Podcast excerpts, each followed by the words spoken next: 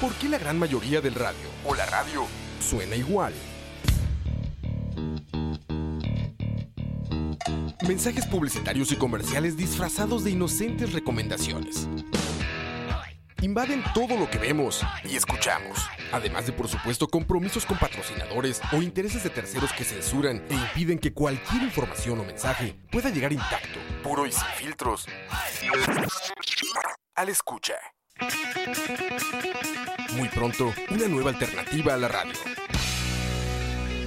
Solo escucha.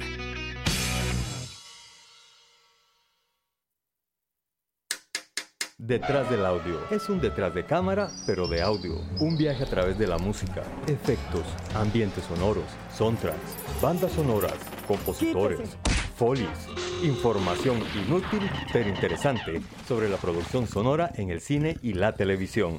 Detrás del audio.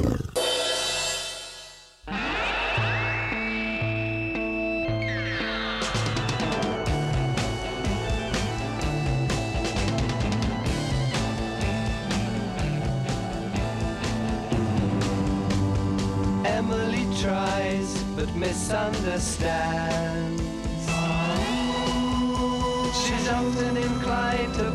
Somebody's dreams till tomorrow.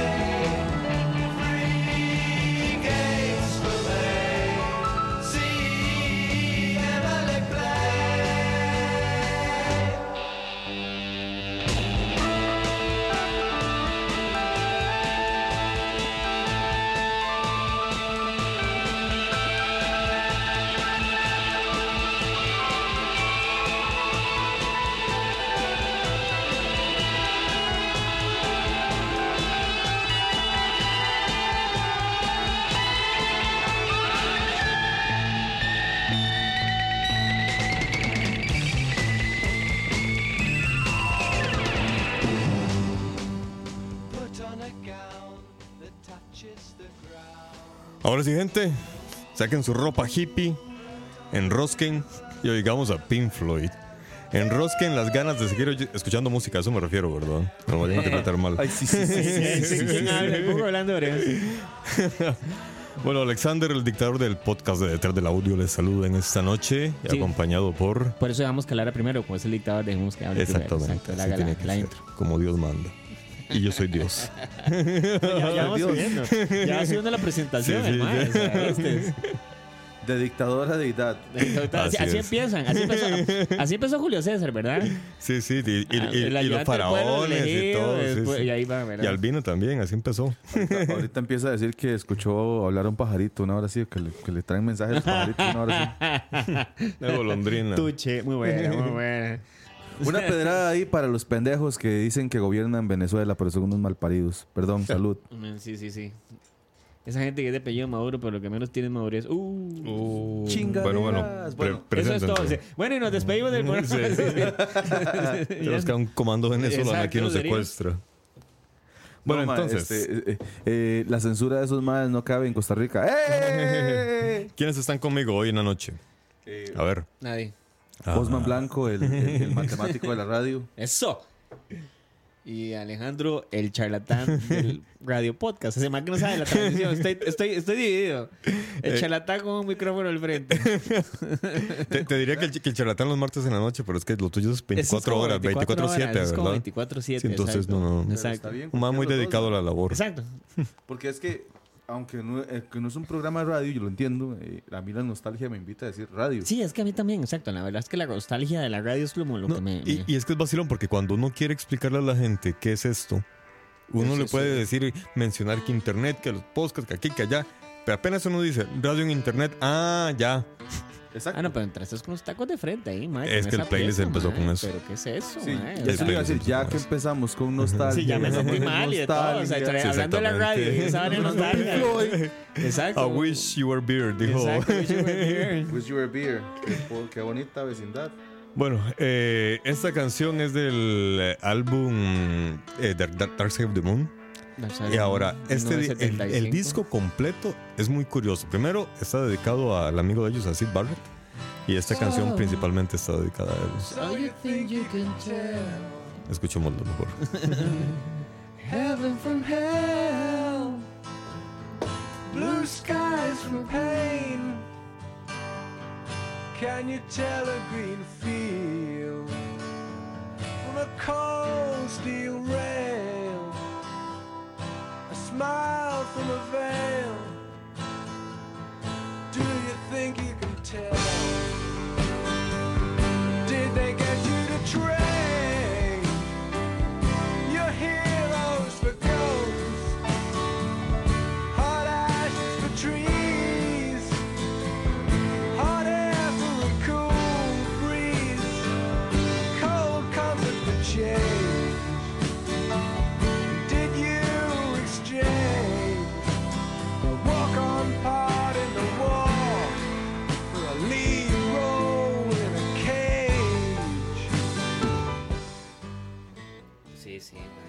Bueno, eh, como les estábamos comentando, esta canción es dedicada al amigo de ellos, a Sid Barrett. Imagino que los fans de Pink Floyd saben quién es, los que no. les Vamos Los que a, no, aquí le vamos a dar una pequeña introducción. inducción. La banda inicialmente se inició si- sin el famoso... Es que- Se inició inicialmente, ¿verdad? es que- Pa- pa- es que estoy- he estado leyendo mucho el, el- el Facebook para aprender a hablar. mucho el chavo. Sí. el chavo. No, yo llevo rato no verlo.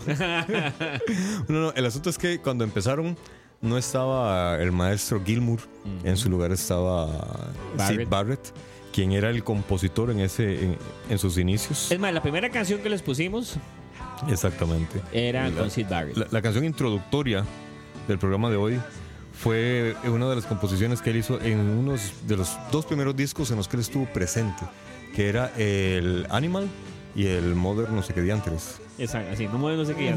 Sí, ya, ya- ya Así, se los qué busco. detalle. Es que son nombres muy complicados, ya se los buscamos para que vean que, que no estamos bateando porque todo lo sabe la, la internet. Complicado ponerme así como Umaguma. O eso sí es un sí. nombre complejo. Umaguma. Sí, ¿Cómo se llamaba ese? Precisamente, es que er- era un nombre muy, muy raro. Vean, aquí está, ¿dónde está ahorita? El asunto es que cuando empezaron, Sid Barrett era el compositor, eh, Roger Waters, quien tocó Antier acá en nuestro país, no, Antier no, el sábado fue, en nuestro país, no era el compositor, él simplemente era el bajista. Es una banda de cuatro amigos eh, que eran Sid Barrett, Bob Close, Waters, Rick Wright y Nick Mason. Ah, bueno, también estaba este otro muchacho, Bob Close, pero en realidad duró muy poco. Él ya para para el primer disco ni, ni- ni siquiera aparece. El asunto es que el líder era Barrett, quien además de ser un gran compositor, eh, al parecer tiene un atractivo que sobresalía delante de todo el mundo. Entonces, él era como muy llamativo en los conciertos. Además de que era el líder de la banda, también al parecer su atractivo era, era muy... Era un precioso. Sí, sí, el más, el más estaba guapo. Entonces, de ahí como que la gente centraba más, sí, la gente centraba más su atención en él. Y según parece, él no supo cómo lidiar con toda esta fama y comenzó, de como muchos artistas, comenzaron a consumir drogas. En esa época estaban de moda los ácidos Correcto. y de ahí se fue el muchacho y se perdió. Consumió demasiado. Al parecer se mantuvo una semana completa Sí, ellos consumiendo trataron, ácidos. sí, ellos trataron de mantenerlo hasta el final lo más que pudieron. Exacto. Y además él era Este, esquizofrénico, entonces era como una doble problemática, ¿verdad? Ya con una enfermedad de nacimiento, Incluso cuando Barrett se meten drogas pesadas. trabajando con sus discos de solo, los compañeros de Pink Floyd colaboraron en los discos de él también. Sí, sí, sí, sí. Ya lo perdieron. Exactamente, ya eh, hay una anécdota en la que, eh, bueno, cuando, cuando ya ven que Sid no se recupera, entonces comienzan a invitar a, a, a Gilmour. Quien Otro era sospechoso Sí. muy conocido por ustedes. Exactamente, quien al final se convirtió en, en la voz y guitarra de, de esta famosa banda. Gilmour llegó con otro estilo musical, Gilmour era más de blues, Sid Barrett era más de música loca, ¿verdad? De, de música ácida, de música psicodélica. Waters, a pesar de que él se convirtió en el líder de la banda y fue quien compuso, era Exacto, bueno, Gilmour el que le aportaba ese montón de arreglos que le dieron. Es un buen concepto que acabas de decir, el de convertirse en el líder de la banda, que es el término que siempre se ha discutido con respecto a Pink Floyd, ¿verdad? Sí, exacto. Como el De hecho, de ahí viene el pleito entre ambos. es como, es como decir aquí el dictador del podcast, ¿verdad? Es algo parecido, pero en Pink Floyd, ¿verdad? La, la diferencia es que yo sí mando. Exacto. Al contrario, por eso que Roger Estaba mandaba. buscando, yo estaba buscando, sí, al chile. Este más siempre se ha mandado. y también ha mandado. Tenías que decirlo, estaba esperando, ¿verdad? Yeah. Exacto, Sí, o sea, la, exacto. la- la dejaron picando en el Exacto, área y pero eso remató. podemos verlo un poquito más adelante, pero sí, exacto. ¿verdad? Bueno, Roger Waters, Nick Mason, Richard Wright se conocieron en el 63, eran estudiantes de arquitectura en el Politécnico de Londres, ¿verdad? Híjole. Desde ahí vienen, ¿verdad? Entonces, imagínate. Después se vino Sid Barrett. Sid. Barrett fue el que viene con el nombre de Sid Floyd. De Sid Floyd. De Pink Floyd. De- a decir Sid Barrett De Sid Floyd, caballero, no tomen esa cerveza que está muy buena. Vean, muchachos, no beban cuando están eh, trabajando, por favor. Sid Barrett eh, sacó el, el nombre de Pink Floyd uniendo este los nombres de dos músicos que a él le gustaban mucho, de bajistas, que eran Pete Anderson y Floyd ahí Exactamente. viene Pink Floyd. Eh, resulta ser de que entonces, con, con la creatividad de Roger Waters y Gilmore juntos, ellos comenzaron a tocar y comenzaron a, a ganarse cierta fama dentro de Inglaterra. Dicen, eh, de hecho, es Gilmore quien lo cuenta, que llegó una vez Sid Barrett y se le paró al frente. Estaban en un concierto. Todavía era una banda pequeña, una banda local. Se le paró en un concierto y, y no dejaba de verlo. Ahora, antes de que Sid Barrett se volviera loco, los conciertos de Pink Floyd eran muy visuales también. Sid Barrett, al parecer, Sí, fue, fue- fue el Barrett era- primero, sí, sí, fue el que comenzó a incursionar en, ese- en el, en el show dentro del escenario. Todas las bandas llegaban y tocaban, pero él comenzó a meter luces, comenzó a meter humo. él decía que el- el- para el punto de él, el show era la experiencia A ver, ajá. y los músicos debían desaparecer dentro de la experiencia. digamos. Y solamente que se oiga la música. Ve. El asunto fue que la gente, cuenta Gilmour, que cuando veían a Sid Barrett parado frente a Gilmour, pensaban que era parte del show. Y no. En realidad era Barrett reclamándole a Gilmour. Lo que pasa es que estaba tan enviejado en sí mismo que no hablaba. So- solamente se le paraba al frente nada más. Pero de ahí Gilmour seguía tocando. Eh, eso fue, ocurrió como en dos conciertos hasta que llegó un momento en el que ya Sid Barrett dejó de asistir. Ya Sí. fue cuando se dieron cuenta que estaba demente. Entonces Waters comenzó a componer. Ahora, cuando Waters compone el Dark Side of the Moon, que es el disco dedicado a este gran amigo de ellos, porque en realidad eran muy, muy amigos, Sí. todos, incluyendo Gilmour, eh, cuentan, incluso el que cuenta esto es Waters, que ven que al estudio llega un señor pelón, gordo, y se les para al frente. Nadie lo reconocía, todos tocaban. Hasta que eh, Waters dejó de tocar el, el bajo y fue cuando le, le dio la mirada y lo reconoció. Dejó de tocar y le dijo a los demás, más ahí está, ahí está Sid Barrett. Todos se quedaron asustados, no, lo- no lo, pudieron, no, no- no lo pudieron reconocer. Había, había cambiado muchísimo. Eh, ahora, ellos hicieron algo muy, muy noble. Pink Floyd, a lo largo de los años, siempre, siempre dentro de sus ganancias dejó un margen para Sid Barrett, como reconociéndole y en honor Claro. a, a to- todo lo, lo que él aportó a la banda y a la música en general. It's the English way.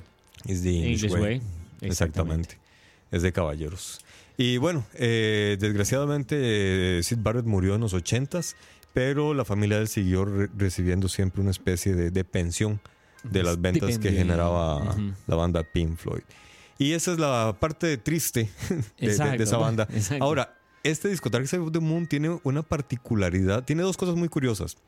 Primero, que Pink Floyd es la única banda en el mundo que tiene dos premios de dos discos de uranio. Nadie más lo tiene. O sea, hay cinco discos de uranio en el mundo que se han entregado, que son los discos a la Y uno es de mayor Rafael. cantidad. Uno es de Rafael, pero. Ok. Eso lo habíamos hablado Sí, en sí, un sí, ya exactamente. Ajá. De- de- La- de acá. Rafael tiene ese premio por la cantidad de discos que ha vendido. Pero como, Pink como Floyd- global, no solo por un Exacto, álbum. no solo por su carrera. Sí. Pink Floyd lo tiene por discos aparte.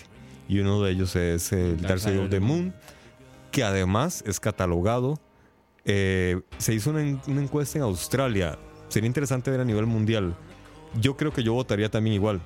En Australia, en el año 2009, si, no- si mal no recuerdo, se hizo una encuesta sobre cuál era el disco más apropiado Ajá. para hacer el acto maravilloso del amor, alias coger.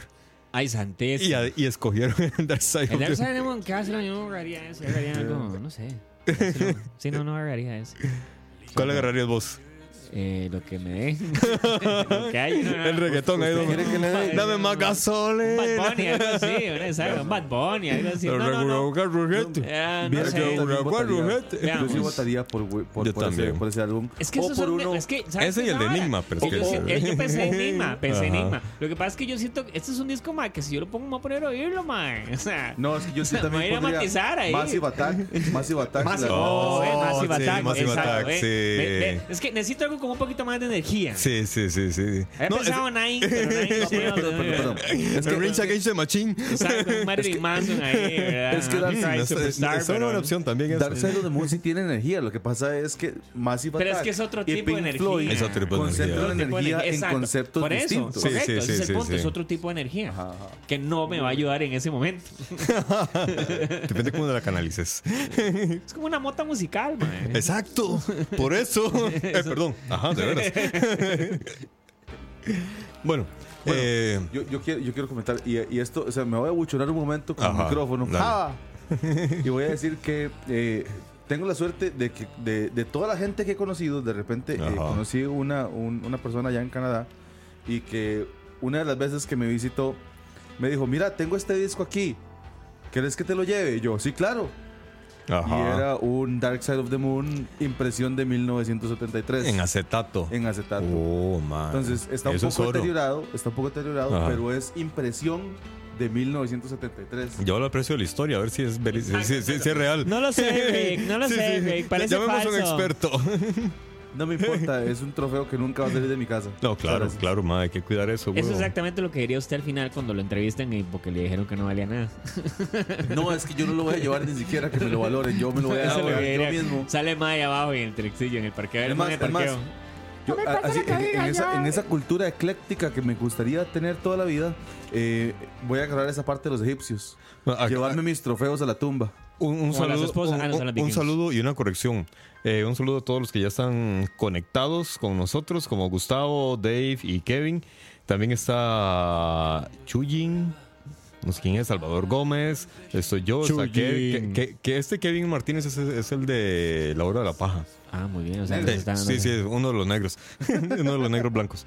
Y Dave, nos, Dave solo nos hace una corrección, que Sid Barrett murió en el 2006. Ok. Y sí, efectivamente, esa fue la fecha cuando murió el maestro Sid Barrett después de muchos años de, De divagar ido. en el De- de universo. y haberse haberse ido. y sí, al parecer él llegó, según nos cuenta Dave, solo llegó comiendo chuletas. Y sí, y sí, hay una foto de él y sí llegó con las orejas rapadas. De hecho, él está pelón, con las orejas rapadas y gordo. Las O sea, cejas. eh, sí, las cejas, las orejas. Sí, yo, wow, o sea, o sea, capaz. A- sí, o sea, a- a lo imaginarlo, traté de visualizarlo. No, ¿verdad? nunca vieron Van Gogh usted. Ah, entonces No, sí, con- se con- con rapó las las orejas. Se, se rasuró las, las cejas y llegó pelón y gordo. Y en realidad, si ustedes buscan fotografías de él, era una persona completamente diferente a la que se Sí, eso es presentó lo al, que al decían ellos, estudio. que cuando llegó al estudio más no lo reconocieron. Y creo que fue la Exacto. última vez que lo vieron, ¿no? Fue la última vez que lo vieron. Exacto. Y de ahí nunca más, desgraciadamente. Y aquí, ven, Kevin, aquí nos dice Pajero Qué lindo, el Representing. paera. y un saludo al, al, al Chief de Chiefs. Chief de Chiefs. El Chief A Oscar. Roa, que también nos está escuchando acá en el, a la pura par en el estudio que está. Que está trabajando, que está editando hoy. Y bueno, pues entonces sigamos un poco más con esta mítica banda Pink Floyd. Hay una canción que yo quisiera ponerles eh, porque resulta ser que Pink Floyd tiene una historia particular con el fútbol. Ahora que desgraciadamente se puso de, de moda, se, siempre ha estado de moda, pero ese fin de semana adquirió un matiz Diferente, pero diferente igual... y muy llamativo Exacto. y negativo, ¿verdad? Exacto. el fútbol con el conflicto allá en Argentina. Resulta ser, A mí me consterna que usted diga que recientemente. Pero eso es un tema para otro programa. eh, sí, sí, sí, sí, sí. Bueno, el asunto es que Pink Floyd jugaba fútbol. Los cuatro miembros de la banda estaban en un equipo de, de fútbol y se llamaba PFFC. El PFFC, que es el Floyd Football Club. Punta Arenas Fútbol. Ah, no. o sea, Ah, Yo cuando, cuando encontré esa nota me volví loco y me, me tuve que detener lo que estaba haciendo para leerla. El asunto es que el portero era nada más y nada menos que Roger Waters. ah, los Rogelio Aguas. Rogelio Aguas, él hacía aguas ahí atrás. El asunto es que los demás miembros del jugador de, de- de- de la banda, ya sin Sid Barrett, jugaban en el campo. No encontré en qué parte jugaba cada quien. Solamente que tanto Mason, Wright y Gilmour jugaban eh, como jugadores habituales. Y vean, de hecho les voy a, a- a postear la nota para que la puedan ver. Ahí se ve la fotografía de los miembros de Pink Floyd con su con uniforme y todo. Y ahí podrán ver al famoso aguatero con la camisa de portero, una camisa amarilla, así elegante. decir, aquí, aquí no pasa nada. No Yo soy un- pasa nada. Él decía, soy un muro. Yo creo, seguramente de ahí fue donde se inspiró para posteriormente hacer la famosa obra El Muro. Resulta ser de que ellos, además de eh, participar en un equipo de fútbol, también utilizaron cantos de fútbol en una de sus canciones. Entonces, quiero que escuchemos esta canción de Pink Floyd conocida como Fearless y escuchen un cántico de estadio inglés.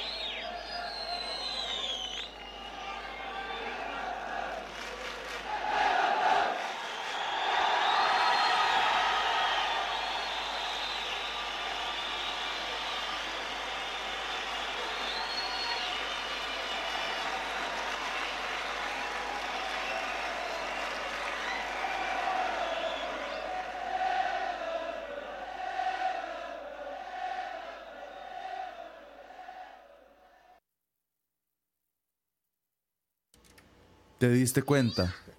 ¿De qué me di cuenta? Dígalo usted. ¿De qué? De lo que iba a decir.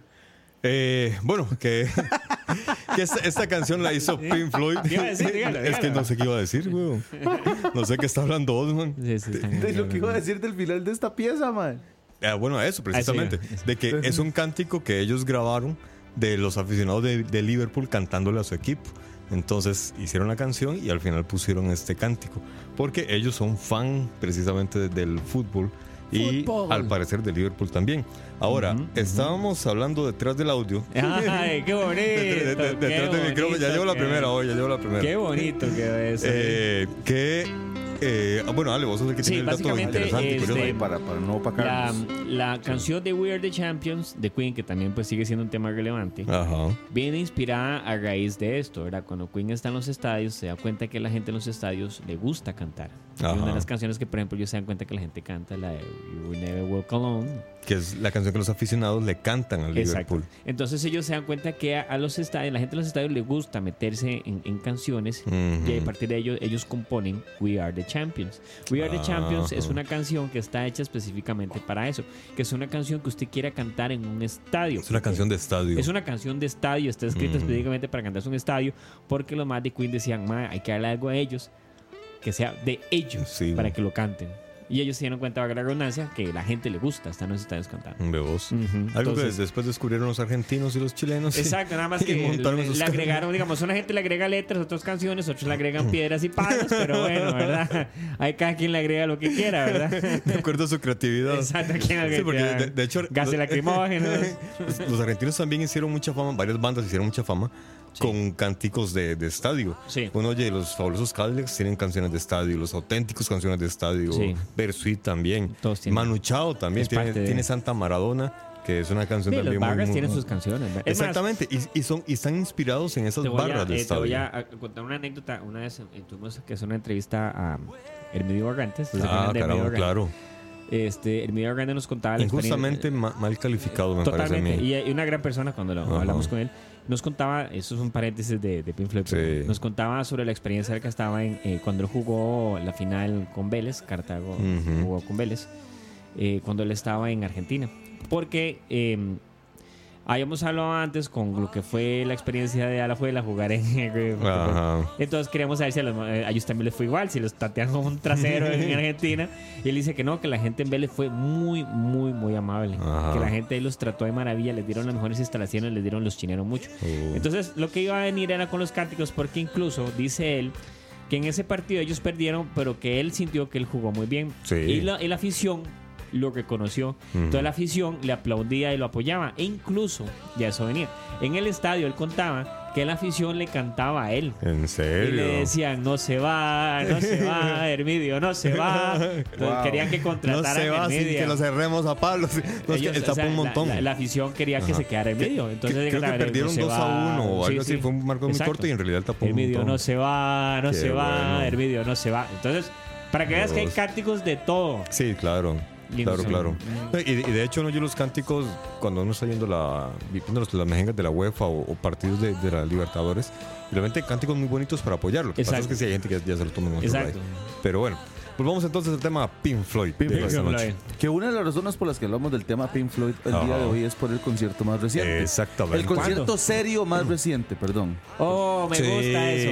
Me gusta, sí, mate, sí, mate, sí, me sí. gusta eso, me gusta eso. El concierto más Sí, serio sí, que sí, serio sí. más reciente. Eso me gusta. Bueno, Porque han habido otros, pero nunca hablaremos de ellos. Sí. Bueno, eh, ahora, ustedes estaban mencionando cada uno su criterio sobre ah, sí, sí, sí. sí. la- el, el tema del concierto. Bueno, ¿verdad? Exacto. puedo decir, pero es- pero eh, yo concuerdo con él en lo que va a decir la parte de esto. Lo, lo primer- lo primero que entré, digamos, yo he ido a muchos conciertos en mi puta vida. En mi puta vida. y. en mi Exacto. puta vida. exacto, exacto. Exacto. Y lo que siempre he lo que siempre he hecho, inclusive en mi banda favorita, que yo, o sea, diga- respetando las diferencias entre Pearl Jam y Pink Floyd, para mí mi favorita sigue siendo Pearl Jam. Ajá. Y, y en Pearl Jam yo, yo me acuerdo que yo entré a al estadio. Ebrio. Sí, sí. O sea, ¿se acordó? Bueno, si se acuerdan, no estaba tan Sí. ebrio. Sí, sí, sí. Entonces, No, pero Cuando- entramos tomadillos. Ay, como que tomadillos. Qué feo, qué feo. Y la mite así. No, es que tomamos mucha agua. Ajá. y para el venía mal la concierto de cascara. Waters. Sí, es que hay que hidratarse. para el concierto de Waters, este. Olía yo, a zacate. Yo decidí, yo decidí, no, no, no, yo, yo voy a ir a ver el espectáculo. Sí. Yo he Ajá. escuchado muchas veces No, y, miras la, que- y la, eh, la, la trayectoria es de que Pink Floyd, Roger Waters, Psicodélico. cuando han hecho sus, sus tours, Ujú. han hecho espectáculos que no suceden solamente en el stage, que no suceden solamente en los músicos tocando sus instrumentos, sino que han sido espectáculos que van más allá. Exacto, sí, es de- algo muy de- visual lo de ellos. Exacto, Sí, exacto. sí, sí. Es muy Y- completo porque también se preocupan muchísimo por el audio. Entonces yo dije, no me voy a emborrachar esta vez. Voy a entrar a ver ese concierto y voy a disfrutar. Perdón, ¿qué tiene que ver una cosa con la otra, hermano? No, no, no encuentro la relación, pero bueno, Es seguí. simple, es muy simple. No, no, no, porque, de- porque no, yo no dije, toques los vicios, dejarlos a un lado, seguí hablando. quiero, quiero observar absolutamente todo. Ajá. Y desde que entré, yo crucé, crucé la puerta. Perdón, Dave solo dice, claro, You Never Walk Alone no es de Pink Floyd, es, es, es correcto, no es de Floyd, no, No, es de Pink es- Floyd, es nada un- más que es una canción que se cantaba. Es, no, un cántico de la barra a la Exacto, Liverpool. exacto, no, no, no dijimos que era de Floyd, nada más No. que fue una inspiración después también para otra. Exactamente. Gracias por poner atención y colaborar con información a Dave. Y a todos los demás, hey, ¿qué tal un programa de las canciones que ya con la tecnología no tienen sentido? El Not Three Times. Habría que, habría que ver, no, no, no sé a qué te referís, Chuy, tendríamos que escuchar esa música, pero Dave, está interesante el tema. Pero Ok. Música Vamos, de mierda. Vuelve al tema, vuelve Sí, sí, sí. aterrizando el tema. Apenas que yo crucé la puerta y ya, ya entré al campo, Ya estábamos. ya. este, Ujú. lo que primero que empecé a ver es dónde están las torres de sonido. Ajá. dónde están las repetidoras, dónde está, dónde está ubicado todo. Y no solamente me quedé con ver la- lo que, lo que es evidente que es las torres de sonido, sino que yo estaba buscando dónde están, dónde están los juegos de luces, Ujú. dónde están los potenciales Ya te los ibas a ganar. ¿verdad? Ya te los ibas a robar, cabrón. Sí, sí, Ya también. ¿Dónde están los potenciales láseres que van a utilizar en Ajá. este show? ¿Dónde está, dónde está toda, toda la escenografía que yo quería ver dónde Ujú. estaba? Lo que sí puedo decir es que este concierto fue vendido para el Estadio Nacional para, para hacerlo de marco a marco, no Ajá. de costado a costado. Ujú. Entonces, por, por la ubicación donde yo estaba, me quedaba muy largo el, el- el- el escenario. Entonces lo veía muy, muy chico. Entonces hay pequeños detalles que yo no logré ver lastimosamente por mi ubicación. Pero sí puedo decir que logré ver cuatro torres de sonido en la tarima. Ujú. Que la tarima estaba, y eso fue, es, es un detalle muy que me pareció impresionante.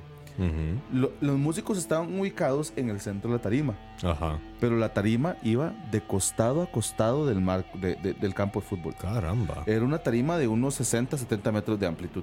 Todo el ancho de, de- Todo la el ancho del campo, exacto, sí. Caramba, qué bien. Estaban centrados, sí, cierto, los, los, los instrumentos, los coristas, los, músicos estaban en, en el centro, sí, pero tenían toda la tarima completa. Y la pantalla que estaba detrás de la tarima cubría toda la tarima.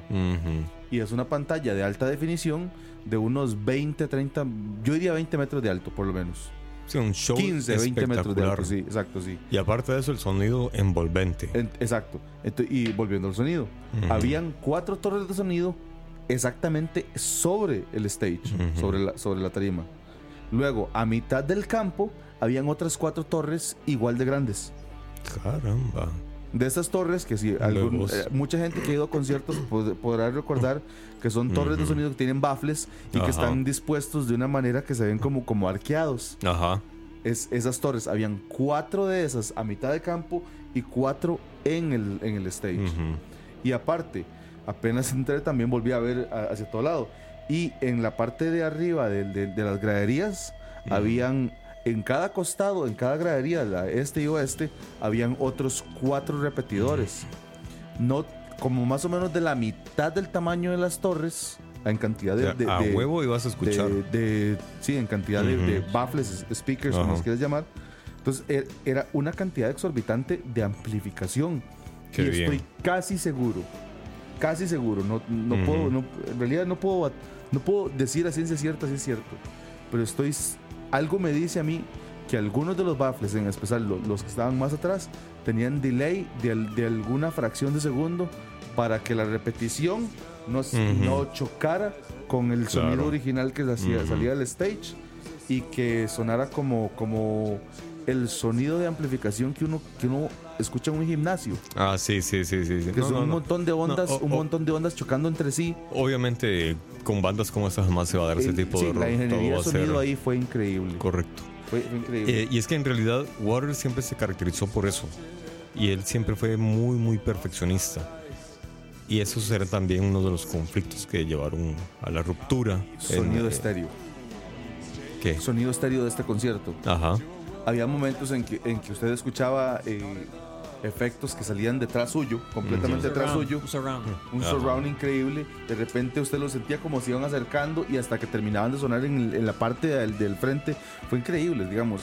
La disposición sonido y técnico de, de- de- de- de este concierto es de lo más impresionante que yo he visto, que yo he visto en mi puta vida. Es. O sea, fu- fuera de, de, las expresiones de los millennials, sorry, este, si se ofenden, lo siento, lo siento, qué pena. Fuera de las expresiones millennial de me cambió la vida este concierto, volví a nacer, etcétera. No, no, no. Estamos hablando de la parte técnica como tal. Es la distribución técnica de audio de, de este concierto. Es, es lo mejor que yo he visto. Y es que, pero es interesante, ¿sabes? Que es que Pink Floyd es uno, si no creo que la primera banda que implementa los Eh, sonidos eh, surround. es lo que ando buscando, fíjate. Sí, él- porque, aquí está, él usa- aquí Ajá, tengo el nombre de la precisamente lo que Él- buscando, porque Él precisamente. usa- ellos usaban unos joysticks Ajá. con los cuales ellos este, creaban un sonido que al principio era, ya te digo cuál es el nombre de la máquina, este, porque después, aquí está, la máquina se llama el Azimuth Coordinator Quadraphonic Ujú. Sound. Ajá. Entonces eso generaba un sonido de 270 grados, que estamos hablando en el 1967. Ya para el 72 ya lo perfeccionan la máquina y crean un sonido de Ujú. 360. Y lo que hacen es simplemente con unos joysticks, hacerlo manual el efecto. Ajá. A ver, sí, sí, yo por, por un lado había escuchado eso, entonces lo, lo andaba Sí. buscando. Pero sí, en realidad, como te decía, Ahora es que les, pasamos la foto. eh, el, eh, Wa- Waters siempre se caracteriza- se caracterizó por buscar cosas novedosas y, y buscar siempre la perfección. Ahora, hay algo curioso dentro de la historia o, información que, que busque de Pink Floyd. Resulta ser de que, aunque se reconoce que Roger Waters es el compositor, los productores, eh, por lo menos en, en un par de entrevistas que me encontré, siempre dijeron que quien le aportaba vida y otro tipo de, de, de Ray era Gilmour, que Waters llegaba con la base y Gilmour hacía unos arreglos que mejoraban la, canción, Es la, la- la- la guitarra de él. Es muy Que según parece no son guitarras como que muy complicadas. Lo que según encontré Gilmour tiene esa particularidad que tiene un oído tan fino también Sí, y él sabe qué nota va en qué tiempo. exacto. Y entonces eso le da buena magia. Y además que él tiene un estilo muy de blues, pero con una, un- una métrica perfecta, al igual que Ringo Starr con la batería de los Beatles. Son personas que, que tienen la métrica perfecta. Entonces eso le daba a, Gil- a, a Pink Floyd Sí, esa sensación. característico. eh, Exactamente, que, todos... Hay, eh, hay- no, no, ese es una, eh, un comentario que siempre ha pasado con respecto a. Roger Waters. O sea, como ellos, eh, entre las cosas es quién era el líder de la banda, que estamos ¿Quién hablando al era el principio, Porque Roger Waters, una de las cosas que se dice es, pues sí, o sea, él. Cada quien tiene su punto de vista. Digamos, Roger Waters dice que los maes simplemente eran un montón de vagos, hippies que no querían llegar a trabajar y que los maes solo querían ganar plata y de todo. Ajá. Los maes dicen que Roger Waters era un, era un Prepotente, dictador, prepotente. sí, sí, sí. Roger Waters hizo un comentario la vez pasada que decía, bueno, para toda historia hay tres puntos de vista. La mía, Sí. la tuya y la verdadera. Punto. Mm, Y se acabó. Sí. Es cierto. Ahora, lo que pasa es que él, hay muchas cosas que cuando él compone su música, hay mucho que es donde él mete mucho de él, de su vida. Lo hace muy personal. sí, Entonces, al hacer sí, la sí, música muy personal, entonces él, me imagino que ahí es donde él, él- obviamente él quiere controlar el producto final lo más que sea, porque para él es como es el muro de Pink Floyd, ¿verdad? Exactamente. ejemplo, que es básicamente la biografía de él cantada, ¿verdad? Exactamente. Entonces dice que es un, por ejemplo, un disco donde No, ellos básicamente no, de hecho, él- problemas. él lo ha admitido, él lo ha admitido, o sea, el- Entonces, el muro es mi Eso te da eh, eh, una dificultad con respecto a los otros músicos de, bueno, hasta dónde puedo meterme yo y no, porque al ser tan personal tuyo, vos quieres contar una historia tuya, tan específica, Sí. Que de repente alguien me la quiere alterar y no es Exacto. lo que yo quiero contar. Y con el Pink Floyd viene algo muy interesante, ¿verdad? Porque es la única canción con la que ellos han alcanzado el número uno, que es Another Brick in the Wall, ¿verdad? O sea, ellos Sí. han muchos Eso es récords de- curioso, todo, muy pero curioso. solo una vez han agarrado el, el, El, el lugar número uno y ha Exacto. sido con esa. A pesar de todo lo que han vendido, de su éxito, de su fama, solamente. Y no, y no fue como que un tiempo récord, no, no, fue como un periodo normal. Sin embargo, como banda, se han trascendido. Ahora, después de la ruptura de ellos, se dio algo muy curioso y es que, eh, bueno, estuvieron durante un periodo ahí peleando a ver quién era el. el- quién podía usar el nombre Pink Floyd. Exacto. Al final, eh, Gilmour se, se dejaron, no, no fue Gilmour, sino que en, ese, en esa época se quedaron los, los- los otros tres miembros, se quedaron Sí. con el nombre, que eran Gilmour, eh, Wright y. ¿Cómo se llamaba el, el- el otro? Que eso es también muy interesante, ¿verdad? Porque estamos hablando que hubo una época, allá por los ochentas, por decirlo así, si no ahorita, bueno, todavía está, pero- donde Y tenías Mason. al mismo tiempo giras de Pink Floyd y Roger Waters. Sí, exactamente. Y tocaban lo mismo. Y tocaban lo mismo. Exacto. Pero, yo- al menos de lo que. A, a mí, yo sí me, me- me fui mucho por, por, por la música de Gilmour.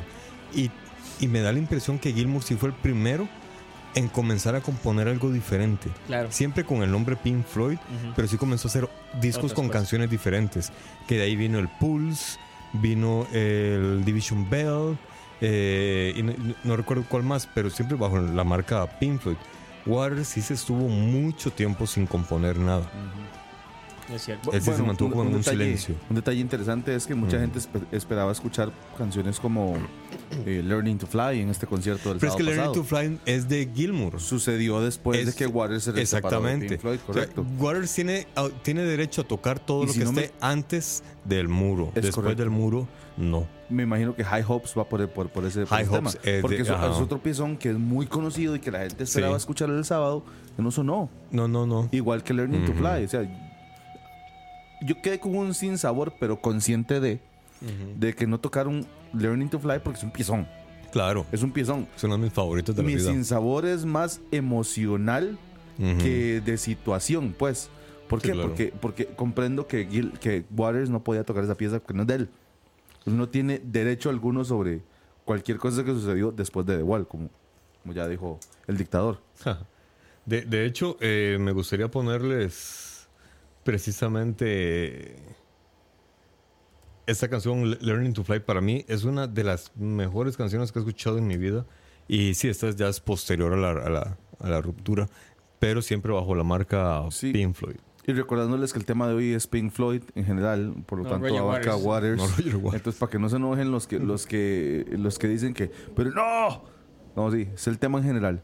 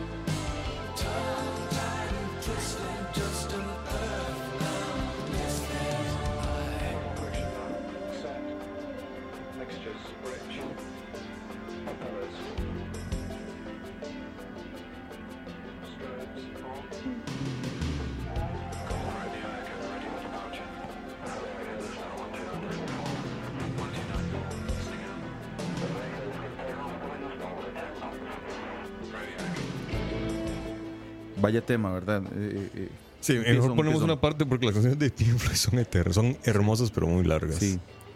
Qui- Quiero mencionar dos cosas. Una, eh, al final del concierto, bueno, Roger Waters está acostumbrado a que en alguna parte del concierto, no sé si al final, principio, medio, donde sea, Roger Waters agarra un tiempo para eh, no politizar el concierto, pero por lo menos para externar su posición progresista, Claro, claro. su posición a favor de, de- de- de que todo el mundo viva feliz y esté más cómodo.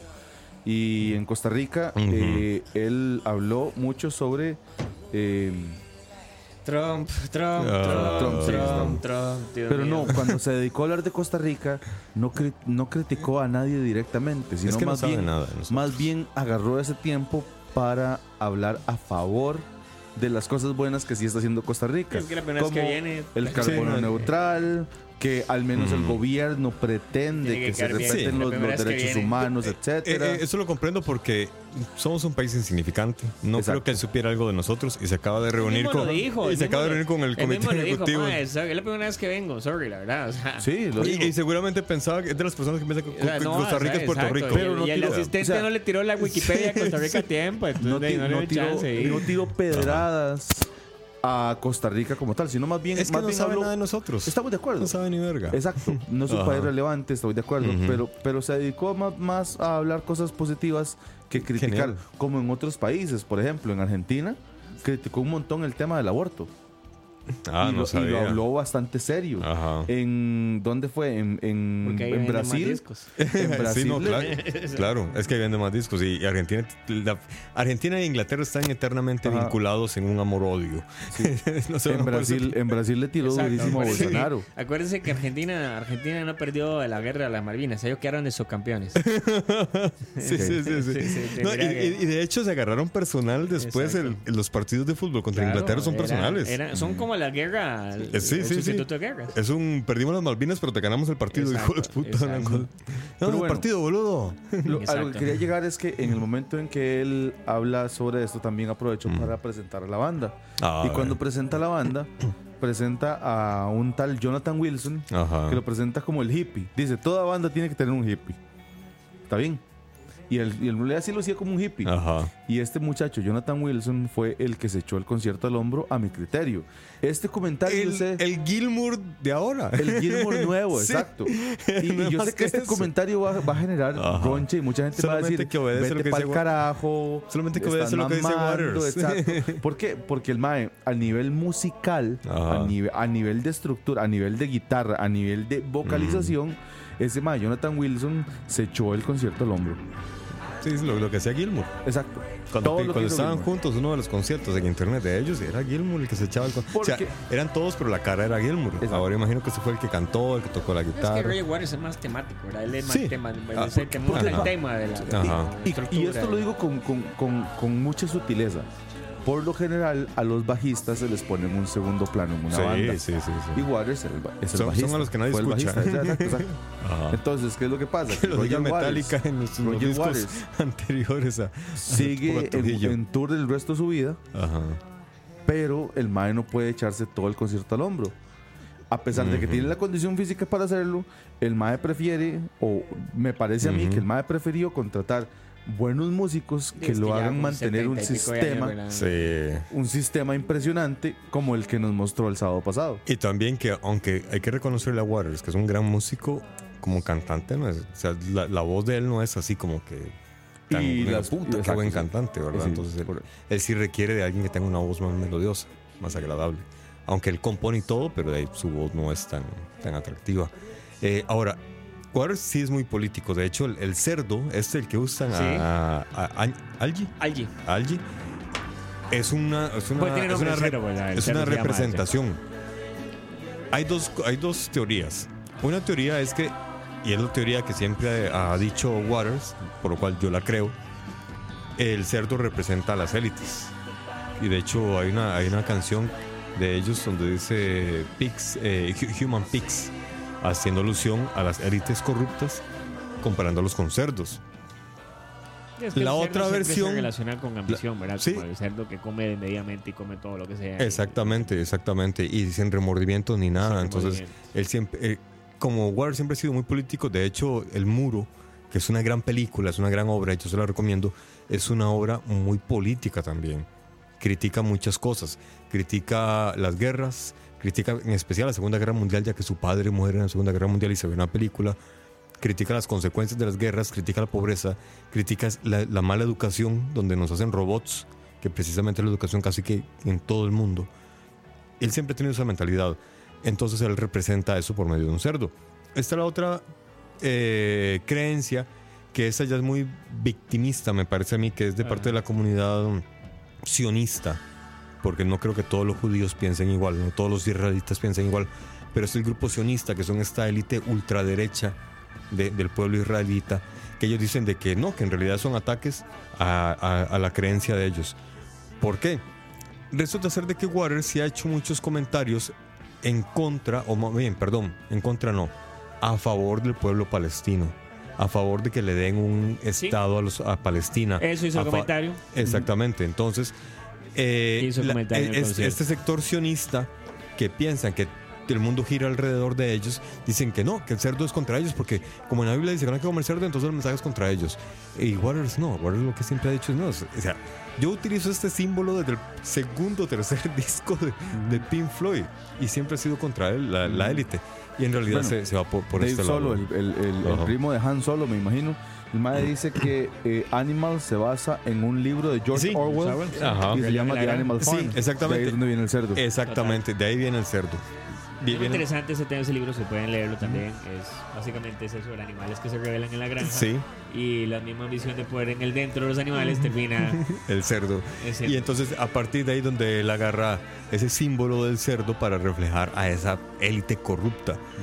Que bueno, ha sido tergiversado el tema, pero en realidad se refiere a esta corrupción que se ve reflejado en el libro de eh, George Orwell. Y bueno, eh, Yo quería bueno, tirarlo- solo acaba de, de hacer la misma, el mismo resumen Sí, que acaba de hacer Alejandro.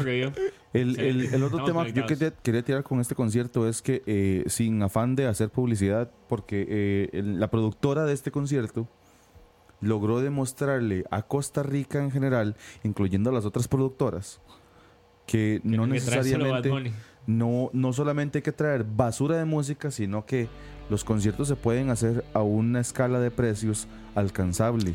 Exactamente. Porque la escala de precios de este concierto estaba dentro de lo Sí, que sí. cabe entender, ¿verdad? No estaban, no, no- no eran precios increíbles. el- Yo me sí. acuerdo que la entrada El- más barata El para problema fue Paul que nos McCartney, agarraron en un mal momento de país, pero en Sí, realidad la- las de entradas estaban accesibles. pero eh, eh, yo me acuerdo que la entrada más barata para Paul McCartney eh, era, eh, era casi que la entrada más cara de, de este concierto que Lo acaba de que- pasar el sábado. Sí, lo que pasa es que también es por la cantidad de público que se espera. Entonces yo creo que, que pueden jugar con eso. Entonces supusieron y supusieron bien que iba, a- iba a llegar mucha gente. Lo comprendo. Bueno, incluso abrieron más espacios. pero pero Paul. McCartney. Paul McCartney jalaba a tanta gente. No creo. Sí, claro que sí. No creo. Sí, No claro que sí. Si yo me quedé sin entrada, no, no por no por no las ganas de ir, sino porque las entradas estaban demasiado caras. Es que La entrada más barata costaba casi 100 mil colones. por eso que seguramente puede ser dos cosas. Una que, que calcularon mal y pensaron que no iba a llegar tanta gente. Y otra es que consideraron que Paul McCartney era un concierto más de élite de la gente. Ay, que sí, que Paul McCartney. jo, jo, jo, po, Entonces po". que se vayan para el carajo. Absolutamente. Exacto. Ve. En cambio, Pink Floyd sí es más tierra. No. Es, pienso yo. Yo creo que más bien Pink Floyd trasciende el tema de que es, es de una clase social. Pink Floyd más bien trasciende todos los estratos sociales. Esa- por eso mismo, por eso mismo.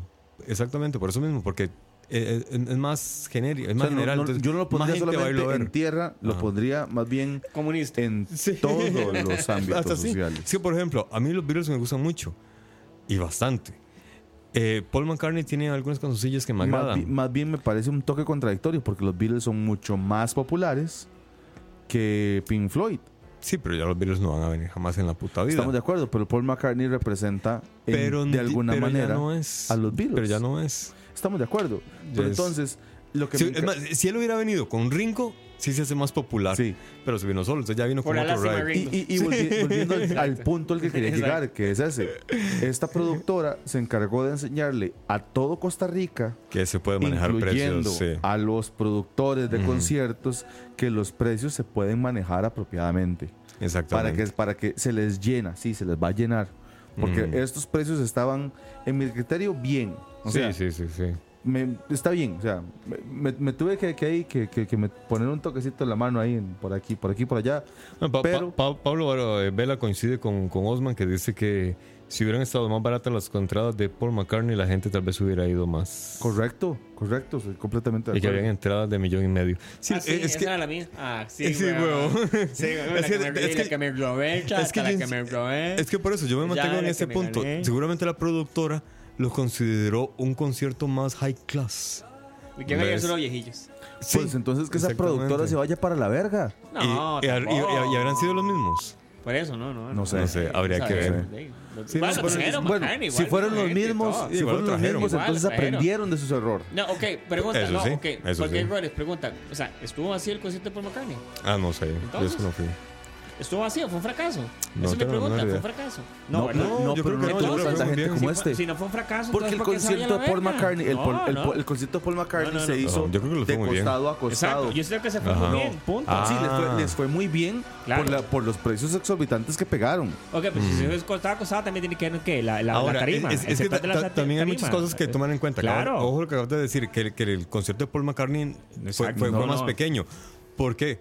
Pink Floyd sí trae con exigencias de que quiero Es que este audio por aquí, eso, pa- o sea, quiero estos repetidores no, no, acá, No siento que aquí, eso tiene que ver algo con la Entonces, productora. Eso, eso- no tiene que ver con la productora. Eso es el tipo de Exactamente. show que se monta, la cantidad de gente que se espera. Sí, sí, y ta- para mí un concierto fue bacán. y Yo creo que las personas, si alguien fue, si alguien pudo pagar Ajá. la entrada de millones También, de dólares. ta- también 100 pesos, dijeron el mejor concierto de mi vida. eh, eh, dijeron en algún momento que fue el mejor concierto de su vida. sí, sí, sí. Y se veía lleno. O sea, yo no siento que Exactamente. nadie salió al día siguiente leyendo Paul McCartney fue un fracaso. Yo no recuerdo haber visto eso. Yo no estoy diciendo que haya sido un fracaso. no, pero o sea, si no fue un fracaso y la gente llegó, entonces ¿por qué vas a criticarlo? O sea, llegó la gente que tenía que llegar y la Sí. gente que quería verlos compró la entrada y la fue a ver, punto. Y disfrutaron. Sí, sí, sí. Es que. ta- Y es ta- que eso es algo, ma, te lo voy a poner así, es cierto. A mí una vez alguien dijo, ma, yo una vez dije, ma, es que yo sí que quería tocar guitarra, pero nunca encontré el tiempo. Ma, entonces no querías tocar guitarra. Exactamente. Correcto, correcto. Entonces exactamente. igual, ma, no pude encontrar entrada. No, no encontraste guitarra, eh, entrada porque no querías ir de verdad al concierto. Si hubieras querido ir al concierto, hubieras encontrado la manera. anunciar, pero, sí, pero sí. yo sigo creyendo que, que las entradas no tienen que ser tan No, exorbitantemente estoy de acuerdo. caras. Estoy de acuerdo con eso. Yo, yo sí creo que a veces se, se han Indistintamente de la, excedido. calidad, de la calidad del artista. Sí, y sobre todo porque ahora se ve, y es, es, es evidente, que de Centroamérica vienen fácilmente a Costa Rica a estos conciertos. Es que yo, Se da yo con creo Iron que eso es otra Maiden, cosa se ha dado también. Con Metallica, se ha dado en este el hecho de concierto. que vengan más conciertos es lo que permite que se bajen Que se la- vayan a ver. los costos. Es que no se estaba dando. Ese fue el tema, no se estaba dando más hasta ahora. exacto, La te va a tendencia de los perdón. precios iba para arriba. Ajá. Exacto, que va a permitir. Ahora, Ah. hay que ver también cuánto cobró este mae. Hay que ver cuánto. Sí, porque eso iba yo, porque viendo la actitud de Roger Waters, seguramente Porque qué no, yo no voy a cobrar tanto, no me Exacto, ¿qué interesa cobrar tanto. Acordémonos que este mae, el cuento es: si Carlos Alvarado queda presidente, yo le llego a Roger Waters, ¿verdad? Ajá. ¿Qué tal si este mae, porque Roger Waters es lo más político que hay y el que Sí. fue al concierto se puede dar cuenta que el mae habló política por donde quiso, Sí, por sí, días. sí, sí, sí. Este mae llegó y dijo, ok, como parte de mi regalo de presidencia, voy a bajar el costo para darle un regalo al presidente. ¿Por qué no? Y entonces eso permitió Sí, que el sí, costo sí. del traer a ser. Waters sea tan barato que permitió tener entradas más baratas. Porque esa producción, mae, no me vas a decir que es barata. La persona No. que fue al estadio pero- sabe pero que ¿hasta esa producción Eh, no eh, es barata. este fue- Pero hasta Eh, dónde este eso fue- no es una teoría de conspiración. No tiene nada que conspiración. Claro que No sí, de También la tuya es conspirativa, weón. Estamos de acuerdo. Porque estamos especulando cuál de nosotros tiene contactos allá adentro es para decir. No, por eso, entonces no, no podemos criticar ni avalar porque no sabemos Bueno, qué se Ale, te tengo ahí una pregunta, Ale, te tengo una pregunta. Una buena pregunta. Si usted fuera Pink Floyd, hubiera venido- Tengo una pregunta, Ale. Es- son las, ya son las 8 con un minuto. Quiere decir que nos estamos pasando por tiempo. ¿Te quieres casar conmigo? Este, mi pregunta es, ¿qué tiene que ver David Bowie en todo esto? Ni verga. Igual no importa porque creo que en el tema pasado, creo que en el, en el programa pasado ya- no ya- van varios programas que, que No Bobby se menciono, va o sea, quedando al ya, ya se acabó el invicto, man. Ya, Ya- David ya Bowie no importa, no importa. Yo, yo, yo sigo con el espíritu. Ya se papillo. acabó, ya No, se no, acabó. Ya jugó, ya jugó. La, la otra semana vamos a hablar de Chespirito para que no hablemos de David Bowie. Mike, vamos a encontrar alguna. Resulta que David Bowie era fan de Chespirito, Al man. rato, güey.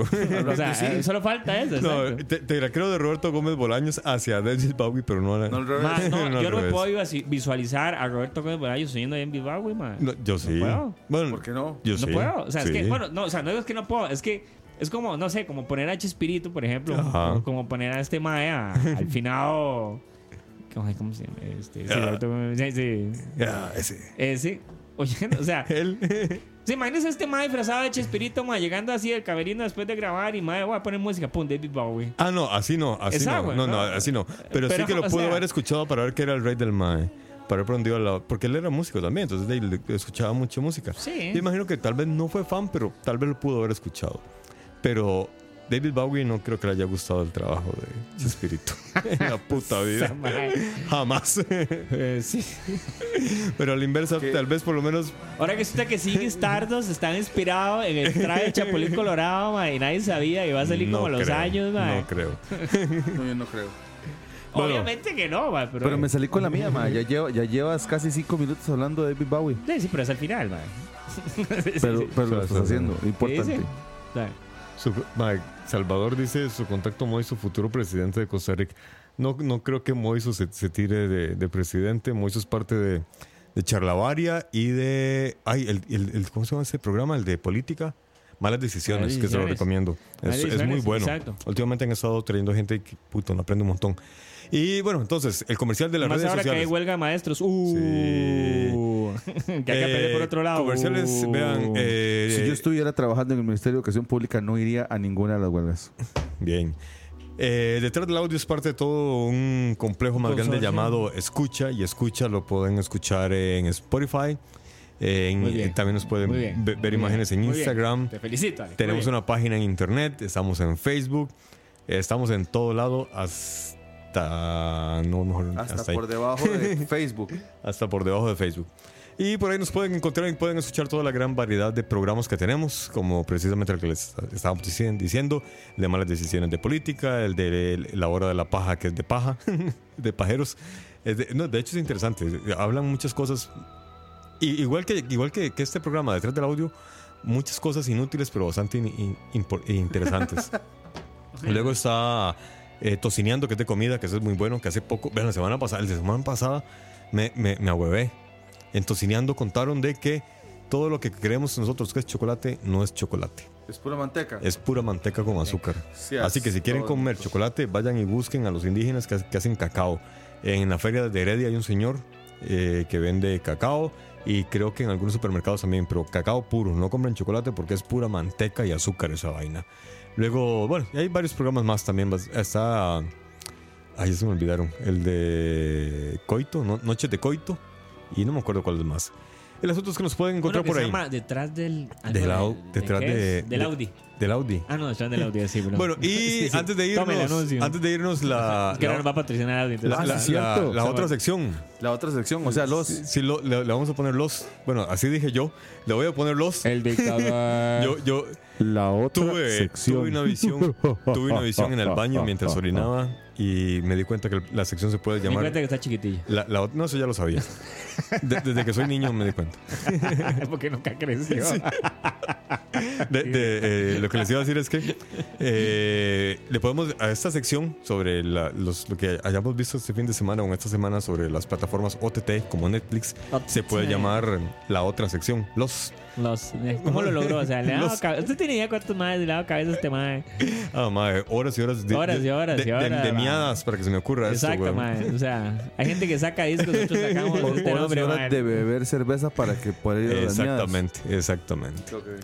Ya entendí. Sí, ya una cosa entendí. lleva a la otra, más. Después Una cadena- de- es una cadena de eventos, Ya exactamente. me quedó claro. después de fumarme unas cervezas me- ahí se me ocurren algunas ideas el asunto es que bueno eh, en primer lugar yo ese, ese fin de semana me encontré una serie que en realidad es de esas series que alguien puede ver y quedar atrapado y alguien puede ver y vomitar se llama Dick Gently a mí realmente me atrapó. Es una historia, es eh, Dick Gently es un detective holístico.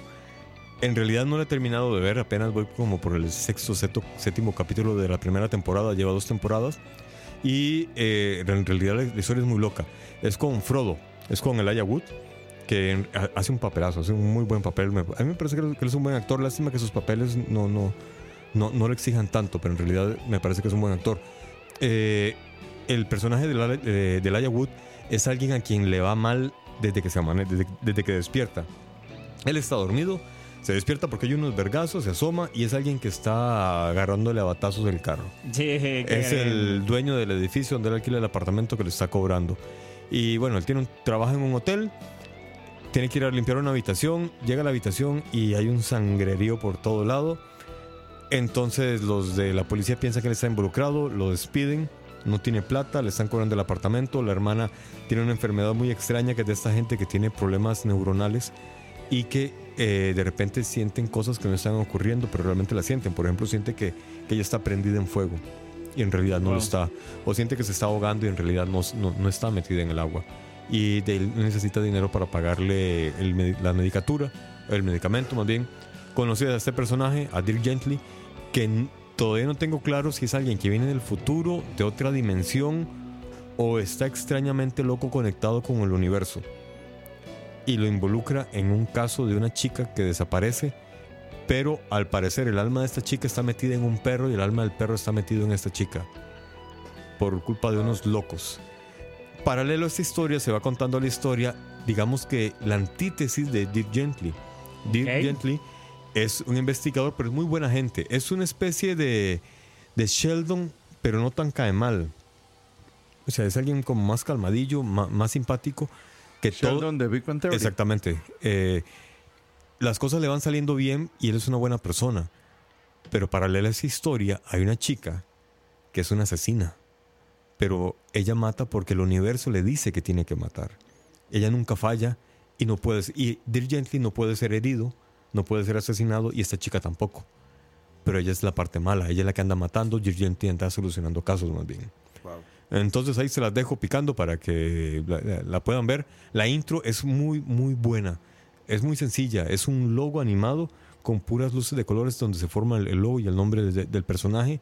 Y eh, se vale también del recurso puesto de moda por los Simpson que siempre hacen una introducción diferente. A la hora de que Bart Simpson siempre pone una frase diferente. Dear Gently, después del logo aparece una serie de monitores y en cada monitor aparecen imágenes y en cada capítulo las imágenes que aparecen son diferentes.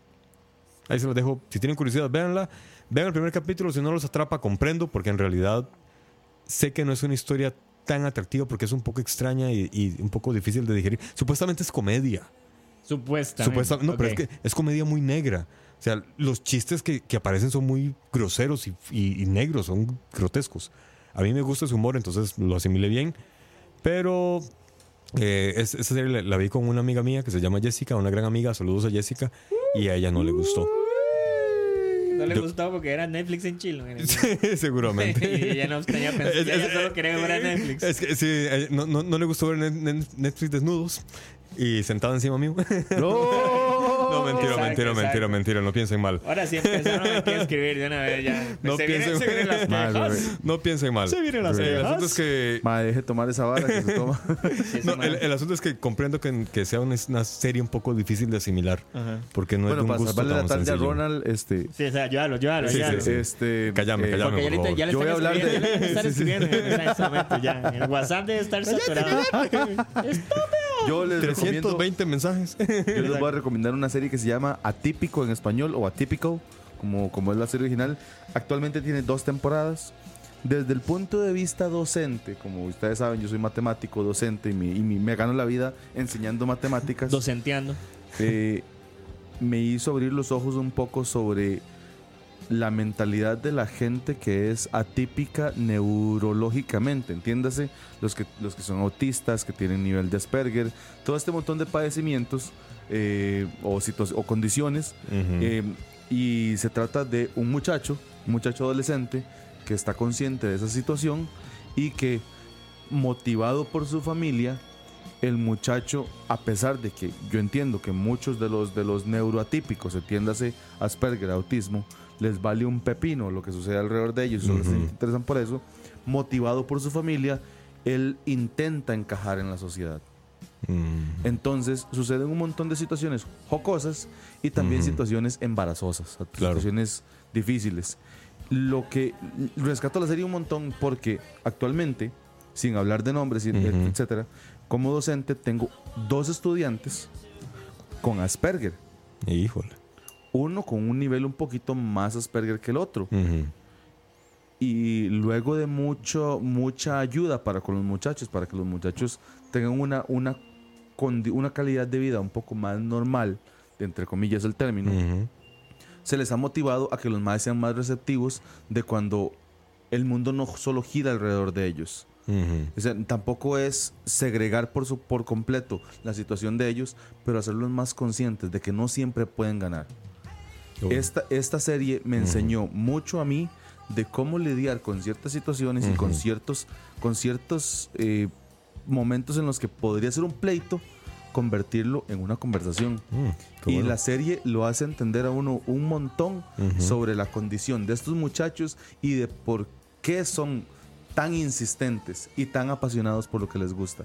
Mm, qué bueno. Al, y le pone un poquito la pincelada de, de- de- del sitcom americano, donde, donde hay situaciones jocosas, como lo, lo dije anteriormente, y las situaciones de, de y ma, yo quiero saber qué va a pasar aquí. De, de hecho, eh, Kevin también opina que es muy buena la serie. Yo he escuchado buenos comentarios. Un día la empecé a ver, pero, pero no, no continué, pero sí he escuchado buenos comentarios de, de- de esa Y, serie. y- y- y creo que a mí, rescato una vez más, en la parte, en la parte de mi profesión me, me enseñó a lidiar con personas con las que realmente tienen esa situación. Qué Yo bueno. creo que si antes de lidiar con estos estudiantes que tengo, yo no hubiese visto esa serie, probablemente me hubiera enojado en lugar de tratar de conciliar con los muchachos. Y entonces, que- o sea, te- tengo algo bueno de- que decir de la serie. Claro. No solamente bueno. porque me entretuvo, sino porque aprendí. Sí, personalmente te dejó una gran enseñanza. ¿Ale?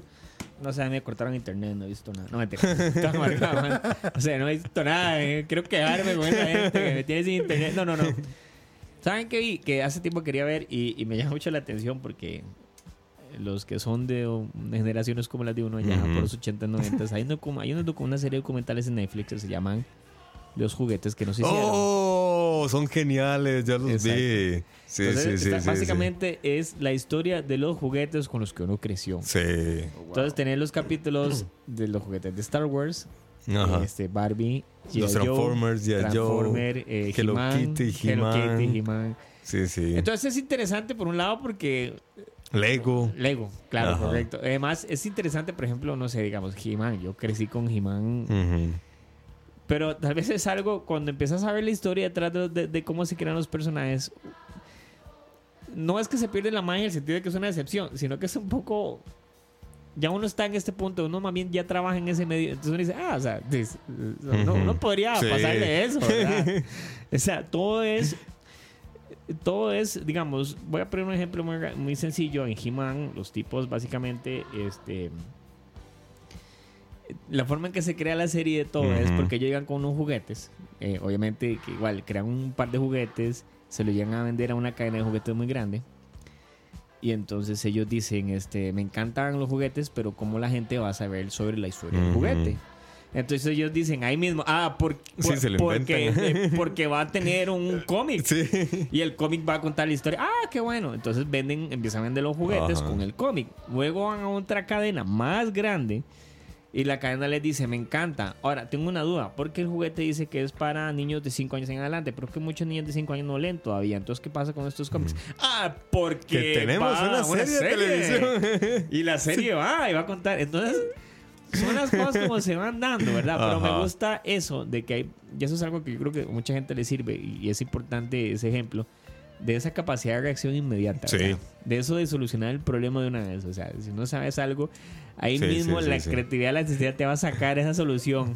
Ahora, e- esa misma casualidad o astucia también fue un poco contraproducente porque nunca lograron eh, coincidir una, los momentos en los que el- la fábula en televisión era buena, quienes hacían los juguetes hacían unos juguetes de mierda. Es que yo creo que Y exacto, cuando el- alguien hizo los juguetes de mierda, ya la fábula ya había salido. Entonces, sí, como también que. ahí yo creo que es porque cuando la fábula empezó a tener más éxito, tuvieron que empezar a sacar más personajes. Y entonces ya, Sí. ya es diferente, ¿verdad? Porque entonces ya Y se les armó un desmadre y al final no, no, Sí. no pudieron con nada. Ni siquiera los, los juguetes, Lo que ni pasa es siquiera que la- después sacas fábula. con- sacaste esa chira, porque entonces ya. O sea, que Sí, no es que porque andamos con el público no nos femenino. exacto, no nos vamos a poner ahorita en un debate de género, no Mm. tiene que ver ese es el punto. Lo que pasa es que entonces ellos dicen, "Hey, queremos llegar al mercado de las niñas, porque las Ajá. niñas juegan con muñecos. Entonces empezás a sacar juguetes que son para niñas. Lo que pasa es que entonces los niños psicológicamente dicen, no, pero yo que no quiero jugar con una muñeca, yo quiero jugar con un muñeco. O sea, todo pasa con eso, que es Sí, exactamente algo muy interesante. G.I. Joe, el muñeco de G.I. Joe, se crea con base en Barbie. Pero Ay. resulta que cuando haces el muñeco de G.I. Joe decís, no, pero es que los chiquitos no quieren jugar con muñecas. O sea, si sacas ese muñeco, los chiquitos no quieren jugar. ¿Cómo haces? Bueno, es que no le digas muñeca, muñeco, decirle figura de acción. Figura de acción. Entonces, el término action figure es para que los niños sientan que lo que están jugando es un héroe, es un soldado. No es un una. Barbie. Aunque, la- aunque el, aunque el G.I. Joe original era del tamaño y la forma de una Barbie. Wow. Exacto. Sí, no, eh, de hecho, yo también les recomiendo esa serie de, de- de Véanlas, documentales. están muy muy buenas. buenas. De Toys That Made Us. eh, Toys son dos me temporadas. parece. Y está muy bien hecho. Y bueno, entonces nos vamos. Les vamos a poner. ¿Con qué nos vamos? Con la famosa El Muro. Démosle, exacto, la número uno de ellos. Aunque para nuestros corazones hay más. Uh. Sí, es cierto. Sí, cierto. Bueno, esta canción en realidad ha sido mal valorada. Yo cuando era adolescente anduve por los malos caminos de la religión y nos enseñaban de que esta canción era una porquería, que era una oda a la rebeldía y a no estudiar y no sé qué más. ¿Saben qué es lo interesante? Ahora que decís eso, el otro, ahora que estábamos en el concierto, alguien me preguntaba, bueno, ¿y vos cómo conociste a, Pink-. Floyd? Y yo le decía, bueno, es que mi, yo, Roger y yo éramos amigos de tal manera. Claro, iban a mensajear allá en Claro. el, en el No, PFC. Si vos me decís a mí, exacto, cuando yo era, carajillo Ajá. y estaba, existía solo la juventud, sorry. Sí. Así es. De, yo me acuerdo, y se lo pongo así, la canción de los martillos, porque sí me Sí. acuerdo. La bendita canción de los martillos. Para mí era un cartón que mi mamá decía, ya viene la canción de los martillos. Y para mí era Pink Floyd and Every Wall. Sí, el, dibujo de los el martillos. dibujo. A eso fue lo que me metió a mí y me hizo descubrir Pink Floyd. Mm, de vos. Bueno, resulta No es tan que- glamoroso, pero en la verdad. Eh, con, con Pink Floyd me parece, con esta canción yo, yo vi algo curioso también. Yo la veía, igual cuando era niño, mis hermanos mayores la, la veían y también en la juventud, pero como, como les contaba, yo era parte de, de esta mala doctrina religiosa, entonces yo la consideraba mala. Cuando yo empecé a, a sacudirme to- to- toda esta vaina encegadora de la religión, eh, estaba llevando un curso, estaba entrando a la universidad y me tocó llevar repertorio de cine. Me tocó analizar el muro. Eh, yo ya había hecho que mi cerebro recorriera algunos trayectos diferentes, ¿verdad? Entonces ya la vi diferente. Pero también es el contexto. Ana- eh, aún- obviamente a uno en la religión solamente te dicen la canción es mala, pero la canción es parte de toda una composición de dos horas. Es toda una historia. Y cuando uno ve toda la película uno se da cuenta que en realidad la canción no te dice la educación es mala, no. La educación es buena. Es el sistema educativo lo que es malo. Y esta canción es sobre eso, precisamente, sobre cómo... eh, se llama El Muro, es, es toda una obra muy compleja de, de- de- de comentar, pero en especial esta canción, que es la icónica, es una gran crítica al sistema educativo inglés en aquel momento, pero muy adaptable a nuestra época y, a cuando uno- nuestro uno se- país. Y cuando uno se da cuenta que todavía es adaptable, no uno que hay algo mal. Sí. Este es un pequeño flashback. Hemos al- avanzado a- mucho. Exacto. Un pequeño flashback al episodio de Detrás del Audio que le dedicamos enteramente a The Wall como película. Exactamente. Y bueno, buenas noches. Nos vamos entonces. Alexander, el dictador del podcast, se va para el carajo. El matemático de la radio se va a buscar otra cerveza. Aquí el charlatán del podcast. Ah, se despide Alejandro. Gracias por escucarnos, gracias por estar otro día más, otra semana, y por comentar y por estar acompañándonos y seguimos en sintonía. Disfruten de la música tanto como nosotros.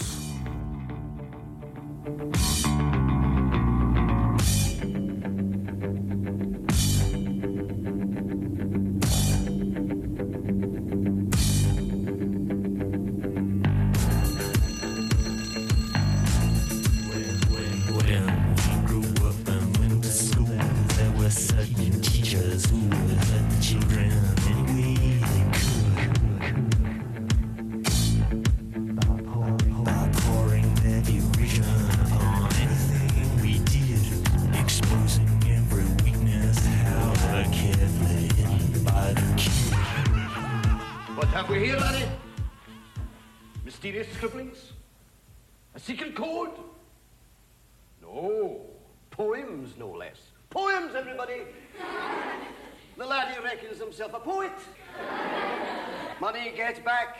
I'm all right, Jack. Keep your hands off my stack. New car, caviar, four-star daydream. Think I'll buy me a football team. Absolute rubbish, laddie. Get on with your work. Repeat after me. An acre is the area of a rectangle whose length is one furlong and whose width is one cubit.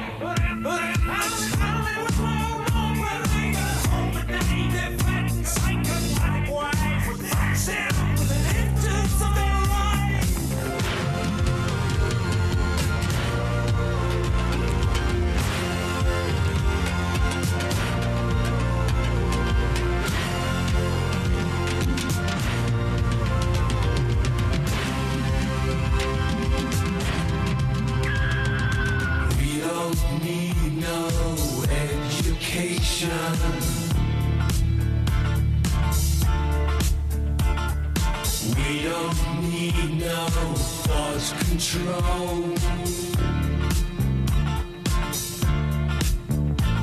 No dark sarcasm in the classroom.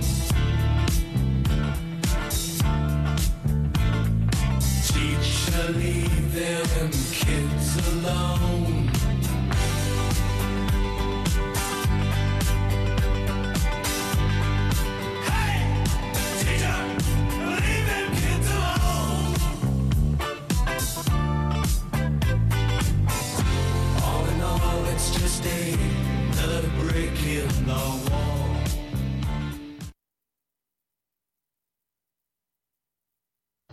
¿Por qué la gran mayoría del radio o la radio suena igual?